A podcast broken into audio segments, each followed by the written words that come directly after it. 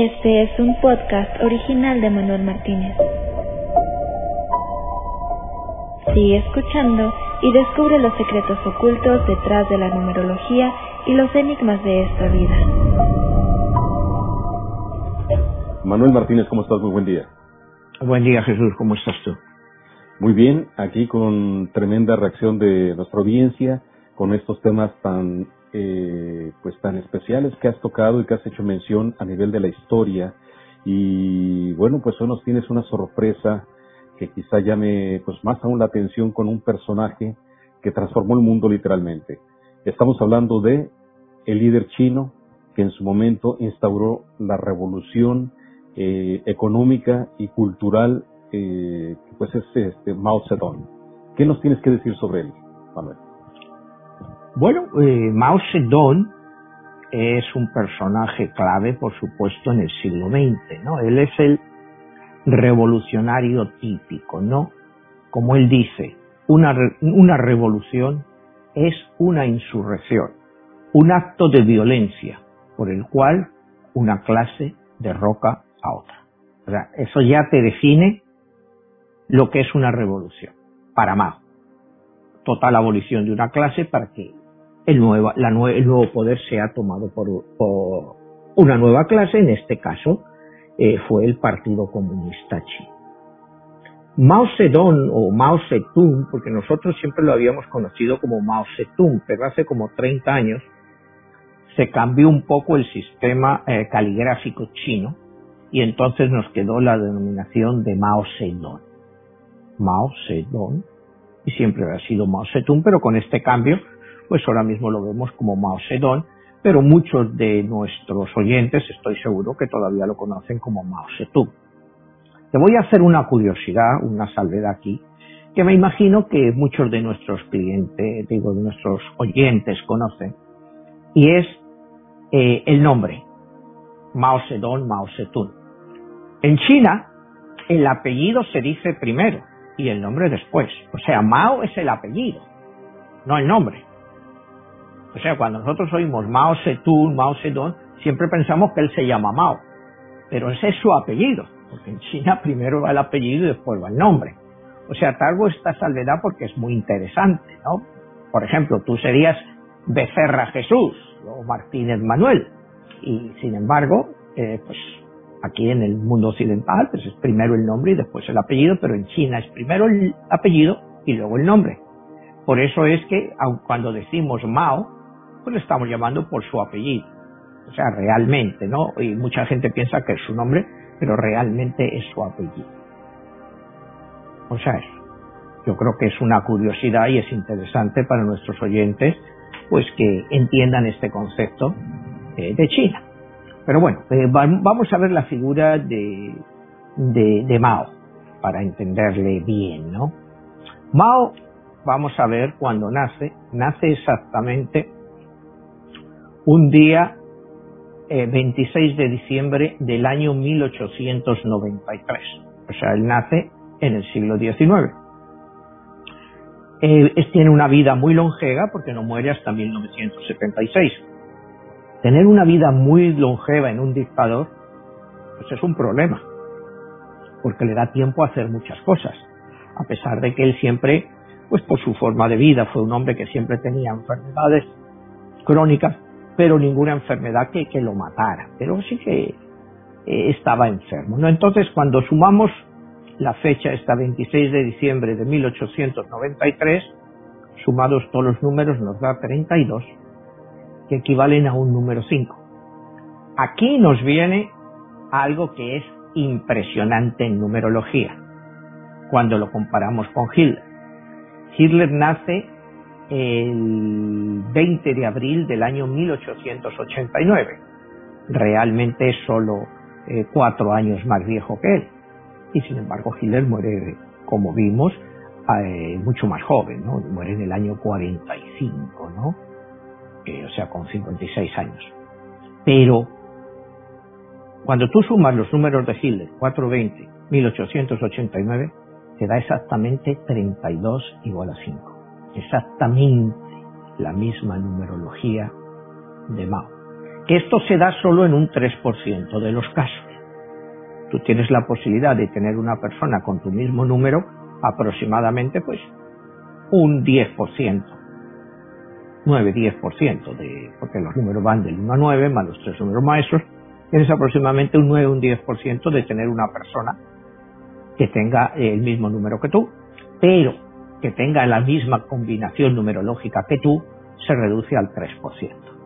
Es decir, que todos tus números, fechas de nacimiento tan diferentes, estás hablando del 20 de abril de los 1889 contra el 26 de diciembre de 1893. O sea, los números no coinciden en nada. Y sin embargo, sumados, nos dan exactamente la misma combinación numerológica que es 32, que equivale a 5. Ahí refleja una personalidad muy similar de los dos. O sea, este es el primer dato que te diría de curiosidad al analizar este tipo de personajes. Los dos tienen la misma numerología y como anteriormente la había tenido Carlos I de España y V de Alemania, fue pues el propulsor del imperio español. También otro personaje que, que bueno, pues no llegó al nivel de crueldad de estas personas, pero también fue bastante cruel. Pero Manuel, ahí en esta parte donde estás hablando de la numerología, eh, nos han preguntado qué tanto uno es determinado su destino por esa frecuencia numerológica. En este caso, al haber esa similitud, ¿ellos tenían la frecuencia eh, de dictadores? Bueno, lo que tenían es la frecuencia de dictadores no quiere decir que toda persona que sea un número 5 es un dictador, pero lo que les da son unas características comunes. Acuérdate que en numerología cada número tiene su parte positiva y su parte negativa. Cuando tú llevas a lo peor de lo que es un número 5 te puede llegar a estas condiciones. Pero si tú eres un número 5 normal, pues es un número intermedio, un número muy bueno, el número de nacimiento de Estados Unidos. Estados Unidos, acuérdate que el 4 de julio de 1776 es también un número 5 y que también aplica a los países. Entonces, por ejemplo, cuando le das ese 5 a Estados Unidos, que es un número balanceado, intermedio, si Estados Unidos eh, quisiera llevar una política de agresión a nivel internacional, podría llevarlo a unos niveles eh, muy, muy duros y, y, Estados Unidos pues lo ejemplificó cuando lanzó las dos bombas sobre Hiroshima y Nagasaki. Llevaron ese número 5 a un grado eh, muy fuerte, ¿no? O sea, el número 5 es capaz de llegar a eso y te digo, tanto aplica a personas como a naciones. Entonces, eh, sí, eh, cuando me has hecho la pregunta de que si eso ya les daba el destino, yo acuérdate que siempre te he dicho que no creo en el destino. O sea, que el destino nos lo forjamos nosotros día a día. Y Mao se va a forjar su destino día a día, igual que Hitler lo hizo. O sea, cuando tú miras pues la vida, como nos he explicado aquí, la de Hitler, y cuando ahora veremos la vida de Mao, pues son personas que tienen una vida muy, muy difícil desde niños. Muy difícil desde niños. Entonces, cuando llegan al poder, llegan con mucho resentimiento. Entonces hacen que ese número 5 pues saque sus cualidades más negativas y las lleve a un extremo quizá difícil de entender para mucha gente. Eso es lo que tú puedes aplicar en numerología a, esta coincidencia, que, que, vete tú a saber, en mi libro no es coincidencia, porque acuérdate que en mi libro es una lucha entre dioses, entonces, pues esos dioses de la oscuridad escogen que estas personas pues, nazcan con esos números, o sea, para, saber que esa característica les va a llevar a hacer eh, cosas pues absolutamente inhumanas, ¿no? O sea, inhumanas. Entonces, pues ahí volvemos siempre a lo que hemos hablado muchas veces. Eh, somos seres humanos o sapiens, o somos las dos cosas. Me comentabas que hay mucha gente que, que te pregunta por qué unas veces hablo de seres humanos y otras veces hablo de sapiens. Yo considero que seres humanos o se creen seres humanos son todas las personas que creen en el creacionismo, que creen, que creen que Dios nos hizo a su imagen y semejanza. Entonces, somos seres humanos porque hemos sido creados por Dios. Si tú crees en el evolucionismo, bueno, pues el término ser humano aplicado a los sapiens eh, es un poco fuerte, ¿no? Porque mira la historia de la humanidad, lo que ha sido esa gente. Decir que somos seres humanos, eh, no sé, cuando hablábamos de Hitler, eh, ¿fue Hitler un ser humano? ¿O un sapiens llevado al máximo de la crueldad? Eh, Mao, como veremos ahora, ¿fue un ser humano? ¿O otro sapiens? Así, pero sapiens que es la lucha por la supervivencia. Sí. Perdón, pero ahí está el punto importante que este, nos hacían este, la pregunta y la mención.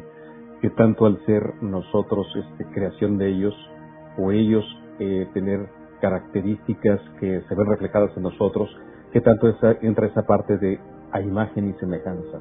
En este caso, Mao sería una energía o representante de una energía de una deidad que representa la crueldad.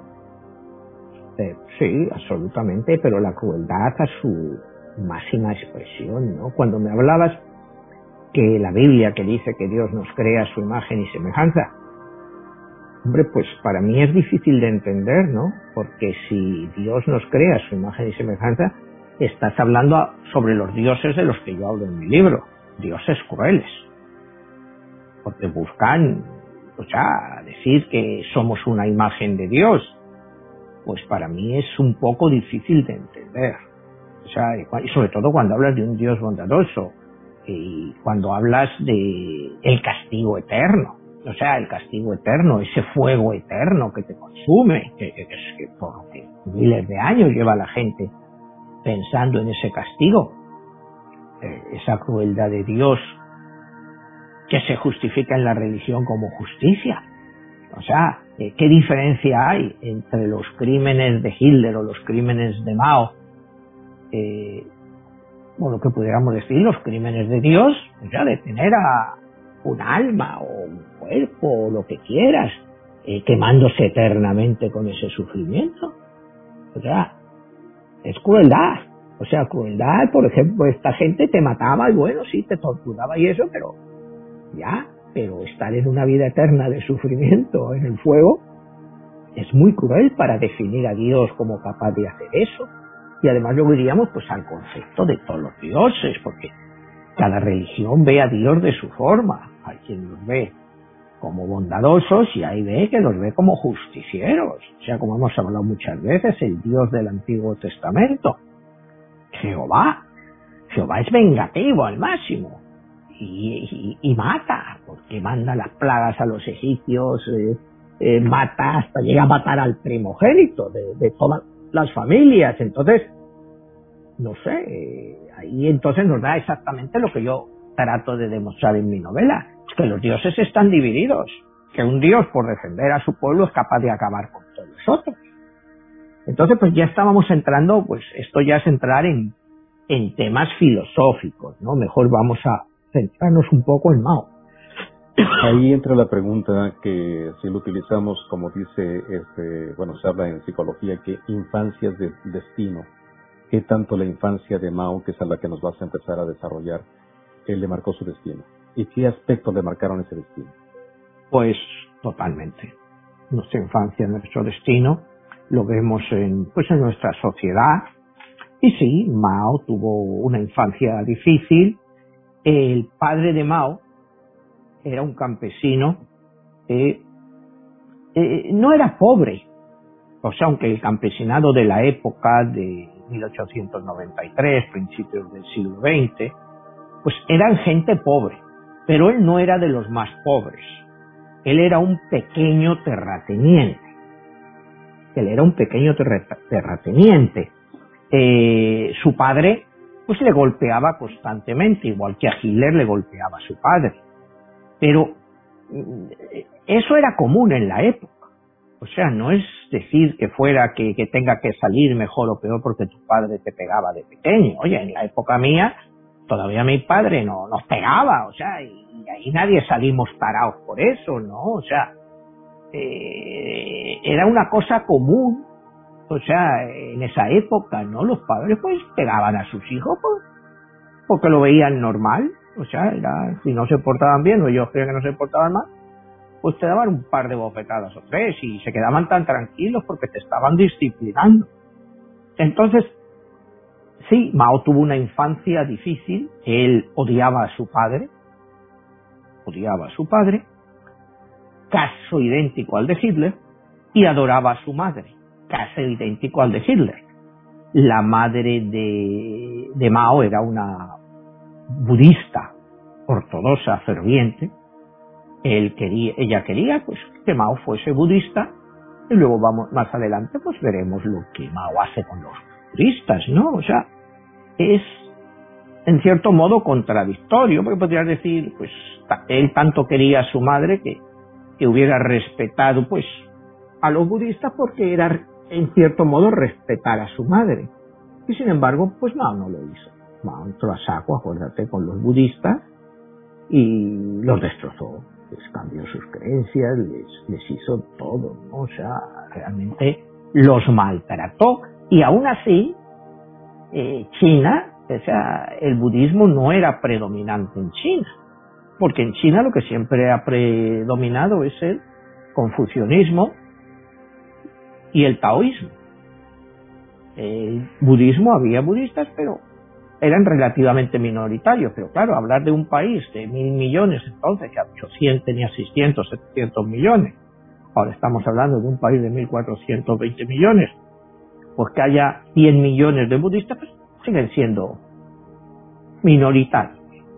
Y acuérdate que, bueno, Mao, pues más adelante, cuando él llega al poder, él va a abolir todas las religiones y todo tipo de... Él va a ser, pues prácticamente eh, ese nuevo Dios, sea, eso de dioses divinos, pues para Mao, pues no va a tener ningún sentido.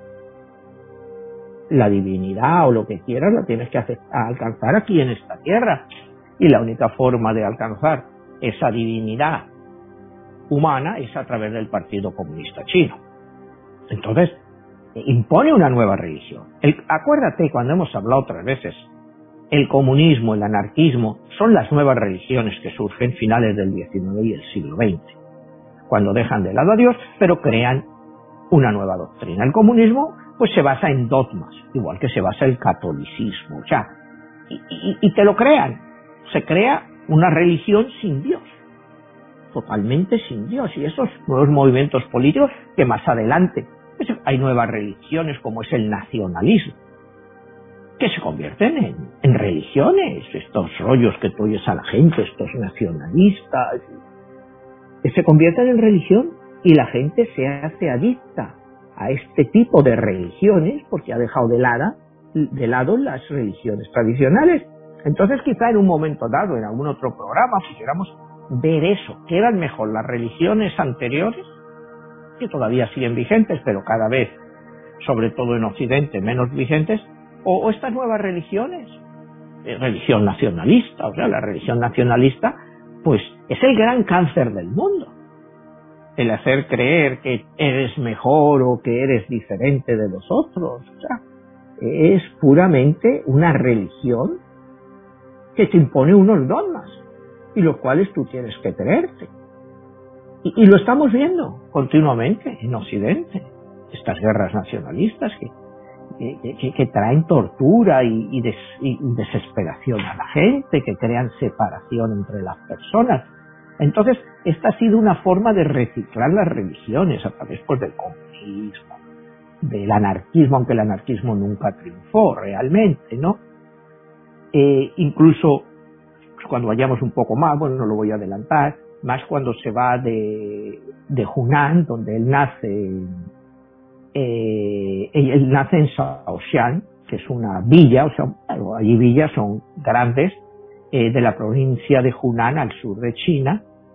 Cuando él se va de Hunan y empieza a estudiar eh, en Pekín, él al principio se siente, se siente fuertemente influenciado por el anarquismo de Kropotkin. Claro, él se siente anarquista que para el que eh, los telespectadores que no entiendan la diferencia entre anarquismo y comunismo, pues son diferencias grandes, aunque en el fondo el anarquismo busca una forma de comunismo, de comunidad, pero los métodos son muy diferentes. Y, y la forma de organización, sobre todo la gran diferencia es que el, anarquismo cree eh, lo que es la revolución libertaria, es decir, eh, no creen en un Estado fuerte, al contrario, creen que todo sea pues autodeterminaciones, pequeños eh, comunas, autogobierno de diferentes zonas, cuando el comunismo cree en un poder centralizado muy, muy fuerte. Pero buscan lo mismo. Eh, el anarquismo siempre eh, fue violento, lo hemos visto a lo largo sobre todo la historia de Europa. El anarquismo fue siempre muy violento, el comunismo también, también fue extremadamente violento. Entonces, en el fondo son parecidos, aunque técnicamente no lo son. Una estructura anarquista sería una estructura totalmente diversificada, mientras una estructura comunista es totalmente centralizada. Emanuel, ¿y él de dónde toma toda esa información y de dónde él, este, en su juventud, en su niñez, en esa parte que nos estás hablando, hablando adquiere sus conocimientos? Bueno, mira, él al principio, o sea, cuando él acaba los estudios primarios a los 13 años y el padre quiere que ya deje de estudiar para que se vaya a trabajar en, pues en la granja familiar.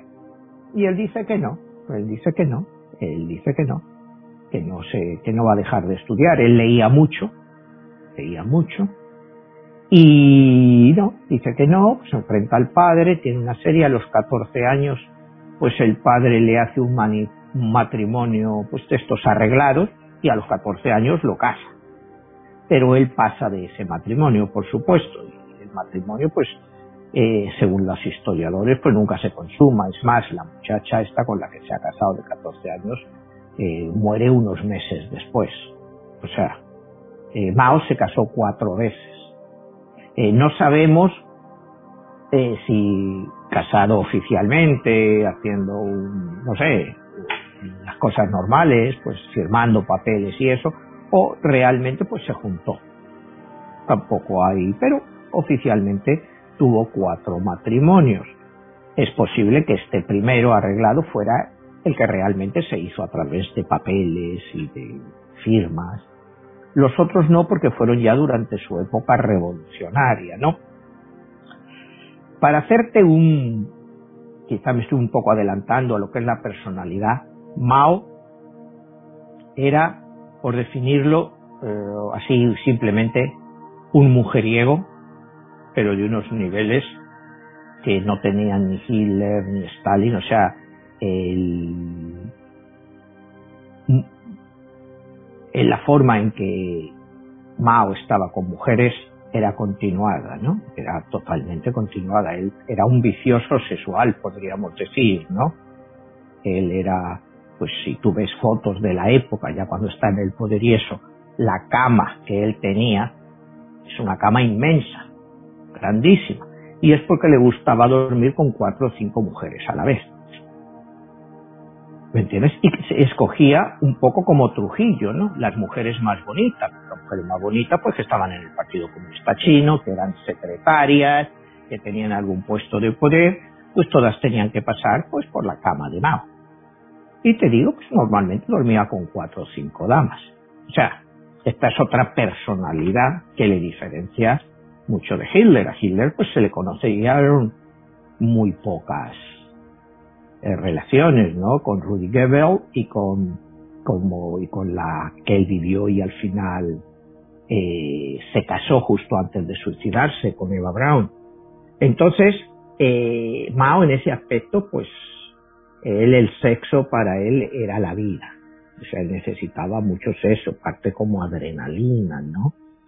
Eh, luego otras características de él, pues que la higiene no era su, su forma más, eh, o sea, no consideraba la higiene necesaria, ¿no?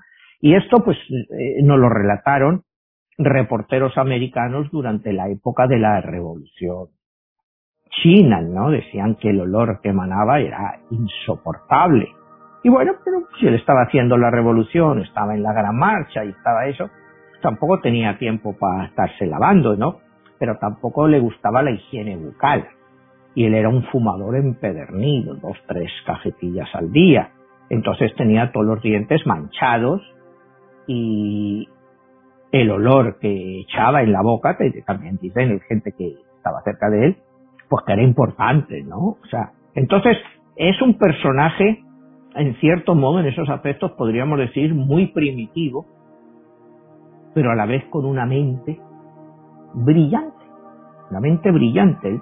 Sabía lo que quería para China y lo iba a llevar a, plazo, o sea, lo iba a conseguir en plazo que, bueno, pues la revolución china empieza entre 1910 y 1911 y acaba en 1949. Estamos hablando de un periodo de 39 años. O es una revolución que cuántos millones y millones de víctimas causó esta revolución. ¿Por qué empieza esta revolución? Esta revolución empieza pues contra los grandes terratenientes y los grandes señores feudales pues que, que dominaban China a principios del siglo XX. Y, y, no es Mao el que inicia esta revolución, porque Mao cuando se inicia la revolución, pues apenas tiene 17 años. ¿Entiendes? Mao es relativamente joven, pero ya la revolución empieza. Empieza. Entonces vamos a ir un poco a la vida de Mao. Él realmente se marcha a... Se empieza primero con unas pruebas en 1912. Él se une al ejército chino, al ejército chino, pero está solo en el ejército seis meses.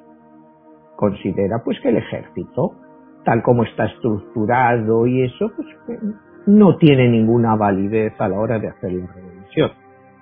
Y él cree que, bueno, que la revolución, lo que él aprende, todo eso, lo que hay que hacer es la guerra de guerrillas. Que tú no puedes enfrentarte abiertamente a un ejército más poderoso que el tuyo, sino que tienes que irlo debilitando poco a poco. Entonces es el primer paso. Un par de años después, se une a la policía aprender también un poco los métodos.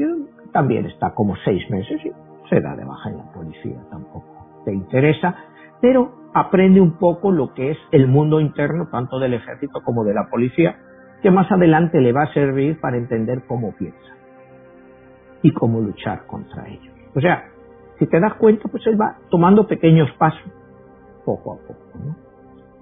En 1917, él ya se va a, Pekín y lee, empieza a leer por primera vez periódicos, porque cuando él estaba en su ciudad, en, ahí en Hunan, pues prácticamente no había periódico. Y él empieza a leer un periódico que se llama Nueva Juventud, que es de ideología comunista. Era, acababa de empezar en ese mismo año la Revolución Rusa. Entonces, él empieza a verse influenciado y él publica su primer artículo, que, escribió, su primer artículo, en esa revista, en Nueva Juventud, en 1917. Y, y, su primer artículo es sobre lo que los jóvenes pueden hacer para ayudar a la revolución, entre otras cosas, pues tratar de alimentarse bien y hacer ejercicio para estar fuertes a la hora de la lucha. Pues ahí estás hablando de un Mao relativamente joven, estás hablando de un Mao que tiene 25 años. Eh, cuando él llega ahí 17, en el año 2019, en el año, en el año 1919 se llama lo que se llama el Comintern, que es el nuevo ejército revolucionario que va a luchar contra los señores feudales y los terratenientes. Eh, Mao se siente, ahí es cuando se siente ya inclinada por, el comunismo, y en 1921 Mao es uno de los fundadores del Partido Comunista Chino. O sea, el Partido Comunista Chino no se funda hasta 1921 y es en cierto modo una copia del Partido Comunista Ruso que ya se había instalado en el poder, o sea, había la revolución en 1921, pues ya acaba la guerra civil en Rusia y ya pues el Partido Comunista Chino pues quiere expander sus redes por otros países y la fundación del Partido Comunista Chino es muy parecida a la ideología del Partido Comunista Ruso. Eh, estamos en 1921, en 1923 muere Lenin y, ya llega al poder pues el padrecito Stalin. Eh, Stalin pues es otro caballero eh, de cuidado, comparable a Hitler y Mao, a cualquier nivel que lo, que lo midamos, y también empieza a Stalin a dictarle las políticas al Partido Comunista Chino, ¿no? Mandan sus agentes. Eh, como dato anecdótico te diré que como buen dictador, pues a Mao no le gustaba viajar. En toda su vida, desde que está en el poder, solo viaja dos veces en su vida. Y las dos veces es a la Unión Soviética.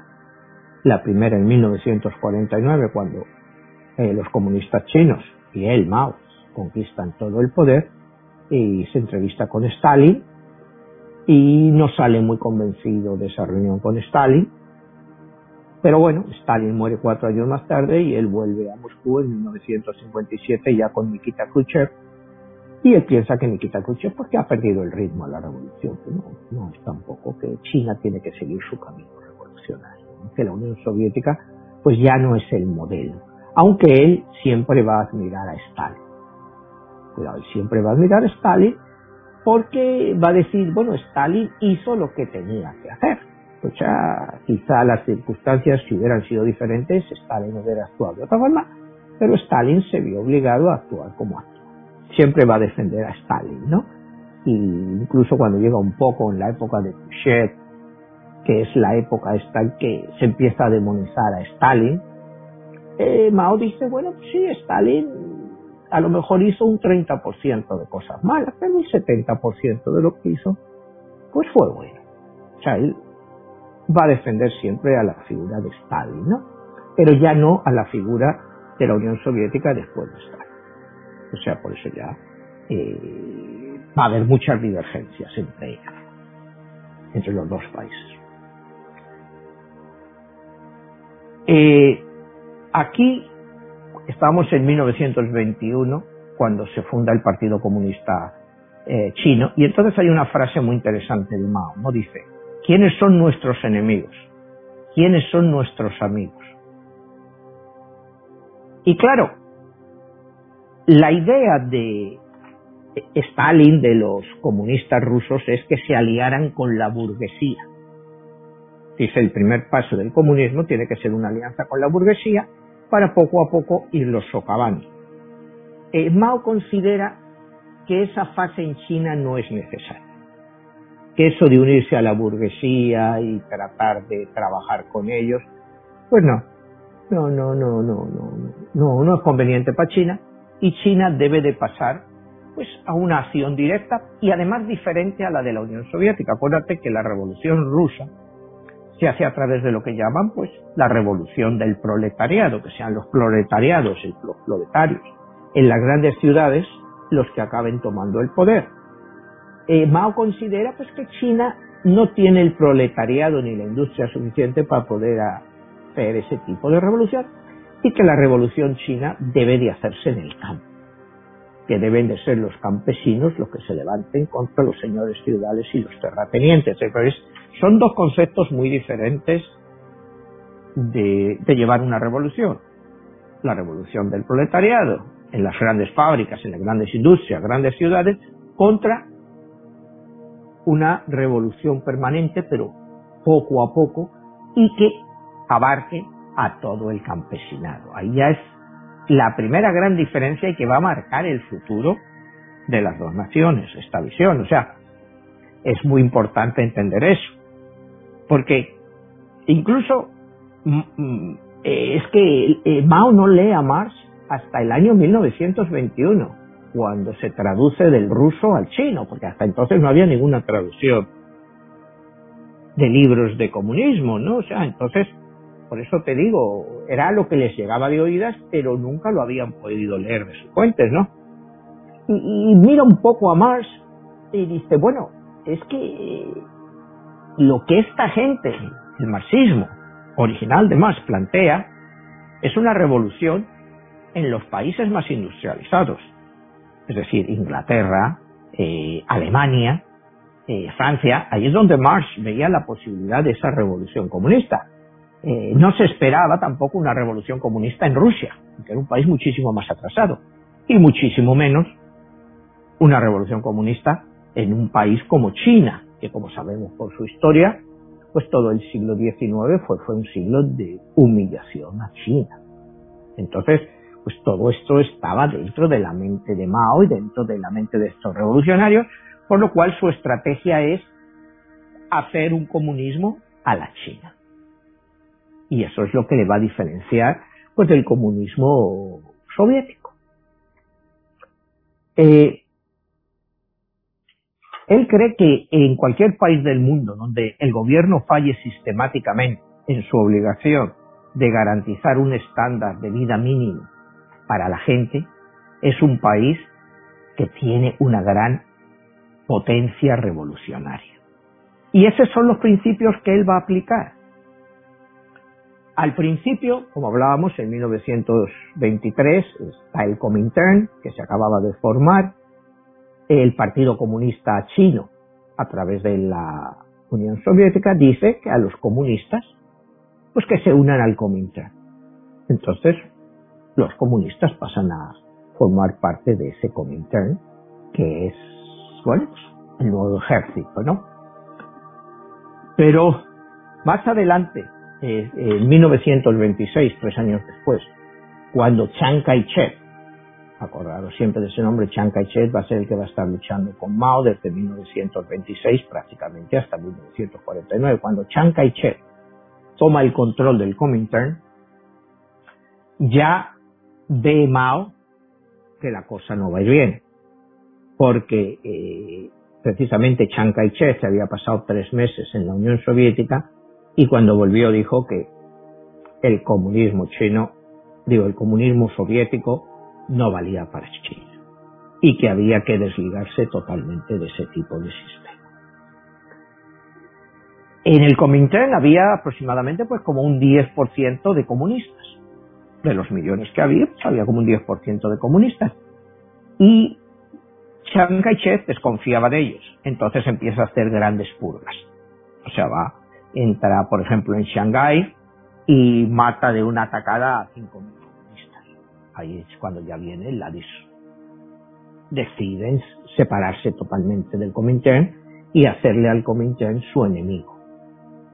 Eh, Mao sigue con su lucha de guerrillas, poco a poco se va haciendo más popular, eh, Mao tiene lo que se llama la expedición del norte, en que atacan pues el norte del país y toman bastantes núcleos importantes, eh, sobre todo campesinos, a los cuales se van uniendo al Partido Comunista. El Partido Comunista, el Partido Comunista, como te digo, sigue creciendo a través del campesinado. Siguen las luchas, siguen las guerras entre ellos, llega la invasión japonesa de China. Estamos, ya hemos pasado unos años, llega la invasión japonesa de China en el año 38 y como todos sabemos, pues lo que hemos leído y hemos visto en películas, pues los japoneses producen una auténtica masacre en China, ¿no? O sea, pues acuérdate, por ejemplo, la masacre de Nankín, donde mataron a millones de personas y los mataban pues por el gusto de matarlos. Entonces eh, Chiang Kai-shek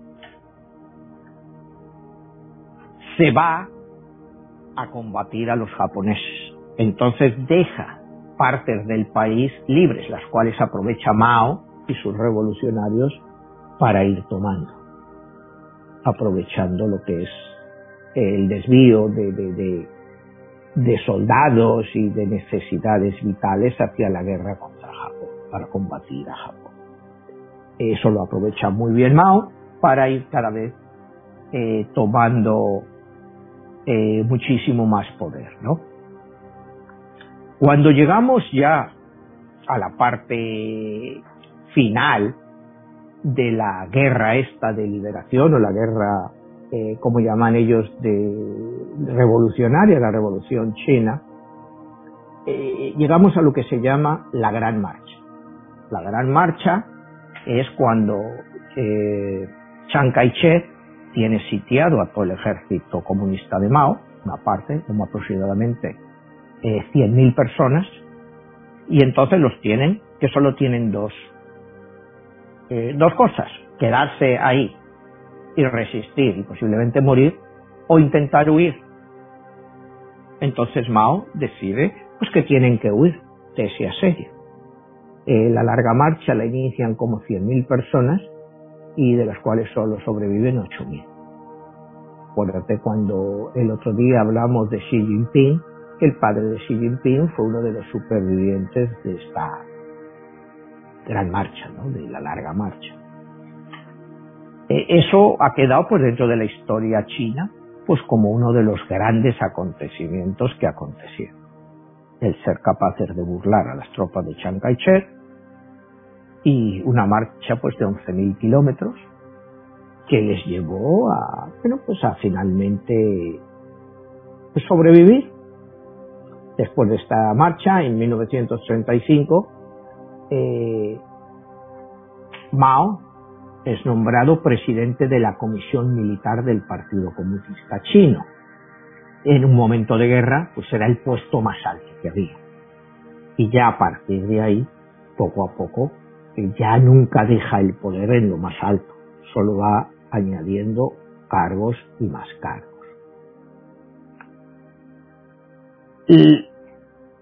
La larga marcha, él cuando es nombrado eh, presidente del Comité de Guerra, dice, la larga marcha es un manifiesto. Proclamo al mundo que el ejército rojo es un ejército de héroes, mientras los imperialistas y sus perros son impotentes. El imperialismo proclama su fracaso amargo en cercarnos, perseguirnos, construirnos e, e, e interceptarnos. Sin la larga marcha, ¿cómo habría podido aprender tan rápido las grandes masas sociales sobre la resistencia de la gran verdad personificada en el ejército rojo.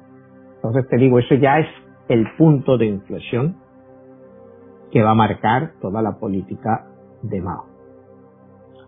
Seguimos un poco y llegamos a 1943, ya ha estallado la, la Segunda Guerra Mundial en el 39, ya todo este tiempo pues es pura lucha de guerrillas y cada vez el ejército del comité de Chiang Kai-shek es más debilitado. En 1943 Japón se ve obligado a abandonar China para mandar sus fuerzas a proteger Japón en la lucha del Pacífico. Entonces esto lo aprovecha Mao y Chiang Kai-shek pues, para retomar todas las posiciones que tenían los japoneses. Eh, la rendición de Japón en el año 45, bueno, pues hace que estalle ya en lo que va a ser la definición de la lucha entre lo que es el comité Chiang Kai-shek y Mao Zedong. Mao Zedong.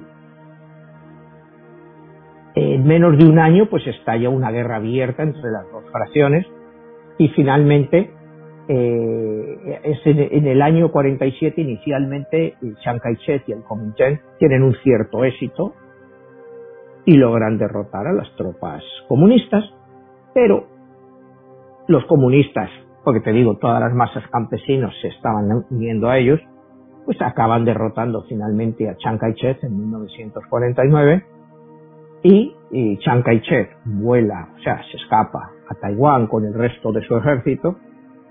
Y Mao entra en Pekín como ya el gran jefe, el gran líder revolucionario, ¿no? Y ahí, bueno, pues ya proclama la nueva República China con una frase, China está de pie otra vez. Esa es una frase histórica, China está de pie otra vez. Entonces, ya tenemos, ahora vamos a ver ya al Mao como gobernante.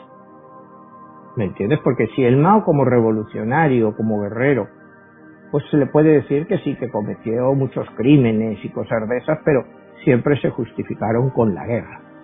O sea, siempre se justificó con la guerra. Ahora que Mao llega al poder como líder único, porque al que no está de acuerdo con su doctrina de líder único, acaba con él. Sí. A Manuel, eh, ahí sería la siguiente pregunta en referencia de, se habla de que eh, todo pueblo tiene al líder que se merece. En este caso, Mao viene a ser un tirano y viene a ser un personaje que, bueno, pues no perdona nada ni a nadie. Y de hecho, bueno, pues lo vemos con la parte budista, que bien lo mencionabas, que, bueno, todos los monasterios anexan el Tibet y, este, bueno, se vuelve toda una situación de, históricamente, inicia un cambio mundial. Entonces, he ahí la importancia de entender por qué estamos haciendo este programa y la psicología de un personaje como él, que, bueno, pues quizá pocos lo, lo conocemos y es ahí donde está la pregunta, ¿no? Ese perfil psicológico de un tirano. Por supuesto, Mao lo tiene. Tú me preguntabas, eh, al inicio de la pregunta era que si cada pueblo tiene los gobernantes que se merece. Y desgraciadamente, pues por acción o inanición, al final, pues los pueblos tienen lo que se merecen. Y muchas veces tienen que pasar por todo ese sufrimiento para entenderlo. Y lo vemos normalmente en todos los gobernantes, como hemos hablado muchas veces que hay ahora en el mundo. Eh, los gobernantes son elegidos, pues como en las democracias occidentales, pero lo que elegimos muchas veces pues va contra nuestros propios intereses. Y, o escogidos como en el caso de China. Y entonces pues el dilema que vamos a tener para el futuro es, los gobernantes deben de ser elegidos o escogidos, ¿no? ¿Qué es más eficiente? El mundo occidental cree, todavía cree en la democracia como el peor, o sea, como el mejor de todos los males. Y China, Asia, muchos otros países pues cada vez van creyendo más en los modelos autoritarios. Entonces, dependiendo mucho de la situación económica del país, pues el pueblo va a tener pues lo que se merece, lo, que realmente se buscaba. China se merecía a Mao Zedong, pues sí, pues sí, primero en todo el siglo XVIII, eh, sobre todo en el XIX, fue humillada humillada por Inglaterra, por Estados Unidos, todos les humillaban, acuérdate las guerras del opio, que les obligaban a dejarles del opio a sus gentes para que se atrofiaran. Y, lo tuvieron que aceptar por un pacto. Entonces, todo eso te va quedando en la psique de, de un pueblo. Entonces, pues Mao se lanza y se lanza con odio contra todo eso, contra ese feudalismo, eso. Entonces, pues llega y promete al pueblo pues que va a ser pues un pueblo libre, que van a estar eh, teniendo cada día más menos pobreza. Y, bueno, pues la gente después de 40 años de guerra, la gente pues se lo cree, no le queda más remedio que aceptarlo. O sea, eh, ¿qué es mejor? ¿La China de antes de Mao o la China de Mao? ¿Cómo vivía el campesinado? ¿Cómo vivía la gente? ¿Cómo eh, estaban sometidos por las grandes potencias, como él decía, ¿no? Eh, entonces, pues, mm, sí, Mao pues es el producto de su época, igual que Stalin fue el producto de su época, y Hitler fue el producto de su época. Al final, pues cada país tiene lo que se merece. O sea, ¿para qué nos vamos a dar cosas? Las cosas pasan, pues porque tienen que pasar. Y decir, ¿ese hubiera podido evitar? No, si se hubiera podido evitar, pues no hubiera llegado. Pero las cosas llegan. O sea, cuando tú ves a los gobiernos actuales y eso, el caso de México, que nos ve mucha gente en México, ¿se podía haber evitado que llegara Andrés Manuel al poder?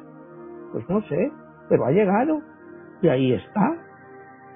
¿Se lo merece el pueblo mexicano? Pues no lo sé, depende con el punto de vista que tú mires. ¿Me entiendes? Igual los pobres han creído en él, pero al final, pues es un poco de lo mismo, un autócrata, como Mao, como puede ser cualquiera, son gente autócrata. Eh, Manuel, haciendo mención esto que este tipo de referencia de estos personajes, ellos persiguieron, especialmente Mao, tanto este, también Stalin, eh, a la burguesía y a una clase dominante, a, a los terratenientes pero al final de cuentas no se convirtieron ellos mismos en eso, en lo que estaban combatiendo. Pues sí, pues sí, sí, les pasa a toda esta gente, toda esta gente, ¿no? O sea, mira un ejemplo, por ejemplo, en España. eh, salió un partido este que se llamaba Podemos, ¿no? Que salió, pues que iba con los pobres, con los jóvenes y tal, llamaba a los dirigentes la casta. Pues en cuanto han ganado dinero como diputados, en cuanto pues se ha comprado un chalet espectacular, con casa para invitados, con piscina, eh, con guardias privados, y, esos son de los pobres, y, y esto fíjate que en España qué rápido les ha llegado por lo menos Mao, tengo 40 años luchando.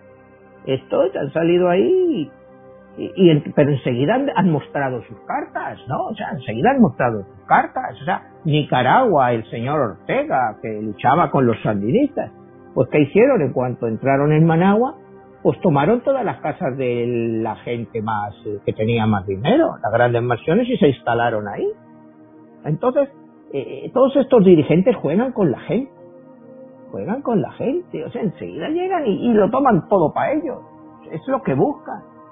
Entonces, yo creo que la forma más normal de proteger todo esto es eh, pues la democracia liberal occidental, pero no llevando el liberalismo a los niveles pues que nos han llevado a una situación como la de México o como la de Venezuela o como la de Argentina, eh, que te acaban trayendo dictadores y el pueblo mismo los trae. O sea, es... ¿Qué te quiere decir que, que, todas estas revoluciones no acaben como esta? Pueden acabar. Cuando el dictador se ve ya que no puede dar más de sí, pues acaba tomando todo el poder y mandando a toda la gente a su casa. Y, eso con suerte, a otros se los quitan del medio. ¿Me entiendes? Entonces pues, es complicado. Pero bueno, ya perfilándonos al final del programa, eh, en relación de tu libro y de las cartas, ¿qué número de carta juega Mao Zedong y por qué? Bueno, Mao Zedong es eh, la carta número 18 en un libro, la carta de la oscuridad, que representa a la luna. Eh, ¿Y por qué representa todo esto? Vamos a ver un poco más de lo que es la vida esto de Mao. Primero tiene un plan quinquenal, que va hasta 1956, que es relativamente... Eh, sirve, no, no, es un gran fracaso, pero tampoco es un éxito. Luego va a lo que él llama el gran salto adelante.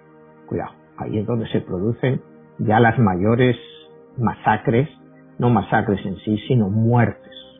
Porque es, él pone cuotas a los diferentes distritos, las diferentes provincias que tienen que recaudar de trigo y de alimentos, ¿no? Entonces todo el mundo por miedo, pues supera las cuotas. Pero ¿qué pasa? Que para superar esas cuotas hay que quitarles la producción prácticamente total a los campesinos. Y produce una hambruna brutal, en la cual mueren como 30 millones de campesinos. O sea, ahí ya vemos la carta de la luna es una carta de decepción, pero esa es ya la primera parte de, de, de, de que Mao pues está ya empezando a perder todo lo que es el sentido de la cordura con estos 30 millones. Y llegamos al famoso 1966, cuando empieza la revolución cultural china. La revolución cultural china, hay una frase de, Mao que, que florezcan 100 eh, porque Mao también era poeta, ¿no? Y escritor, o sea, pero era poeta, que florezcan cien escuelas y florezcan cien flores y que el pensamiento eh, sea discutido y validado.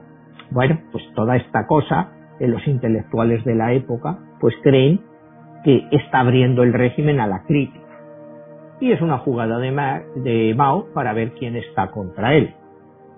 Entonces empieza la gran purga, a todos estos que escriben contra él, todos van a campos de corrección y a campos de, de, historia, reeducación, como quieras llamarlo.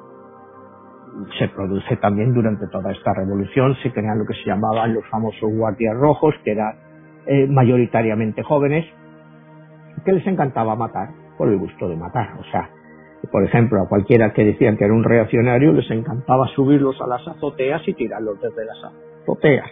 O sea, era la mayor forma de, la mayor número de ejecuciones, pues se produjeron millones de personas tiradas de las azoteas.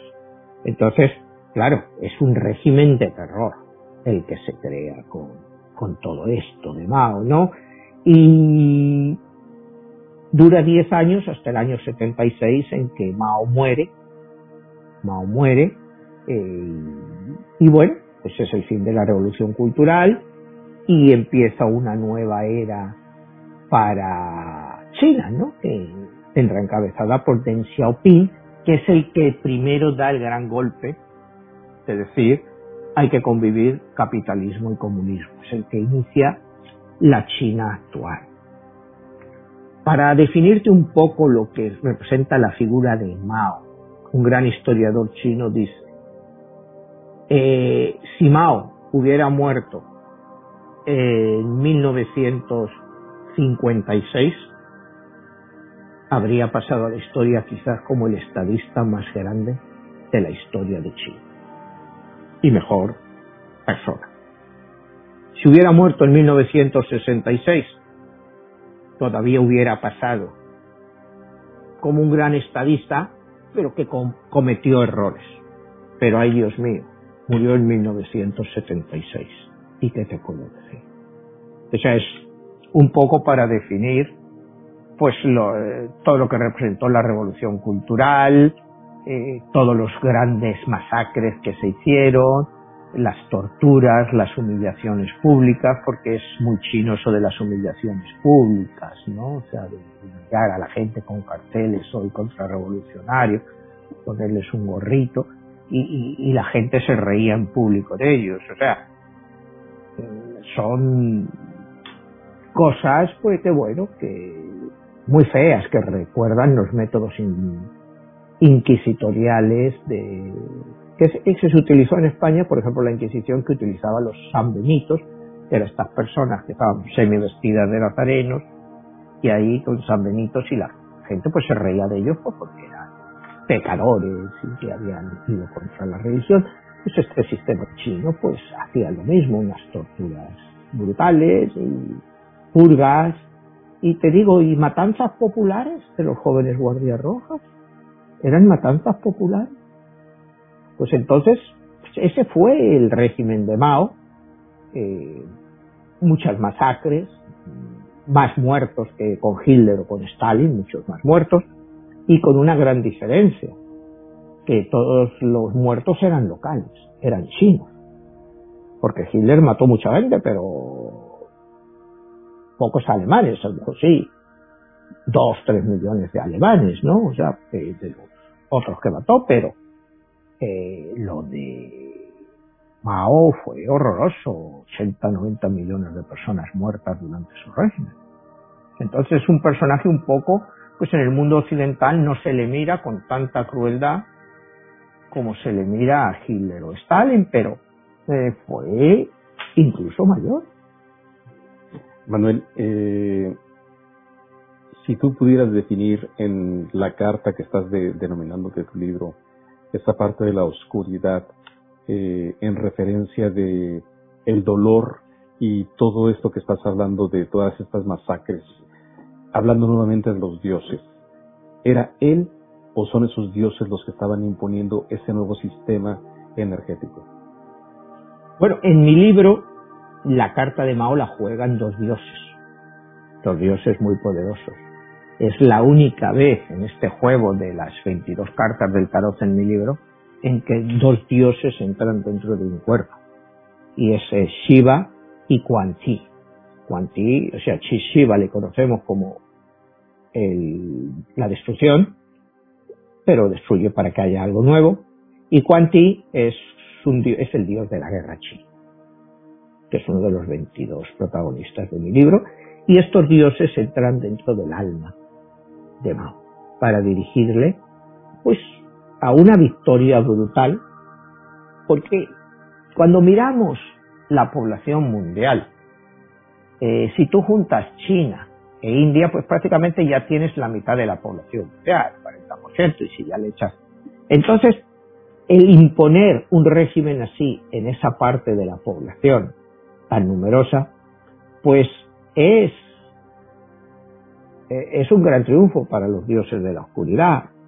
Mira, eh, la cultura china es la cultura del arroz. la cultura del arroz en el sentido de que su mayor cultivo es el arroz. Pero una hectárea de arroz da para comer a muchos, muchos miles de personas, cuando una hectárea de trigo no lo da, una hectárea de maíz tampoco.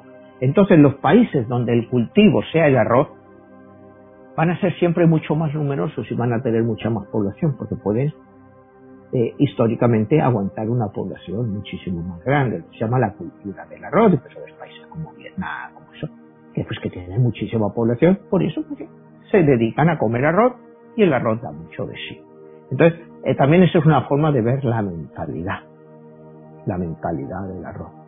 Entonces, China es la cultura del arroz, entonces es mucho más violenta. Pues muy bien, Manuel, excelente nuevamente este, toda esta disertación de este personaje y, alguien que pues es desconocido por nuestra cultura. Así que bueno, invitamos a las personas para que, bueno, quien quiera buscar más información, eh, lo puede escuchar nuevamente este programa en Spotify y en qué otras partes más va Bueno, lo puedes escuchar, pues realmente puedes comprar los libros tanto en libro impreso como en ebook o, con, o como audiolibro.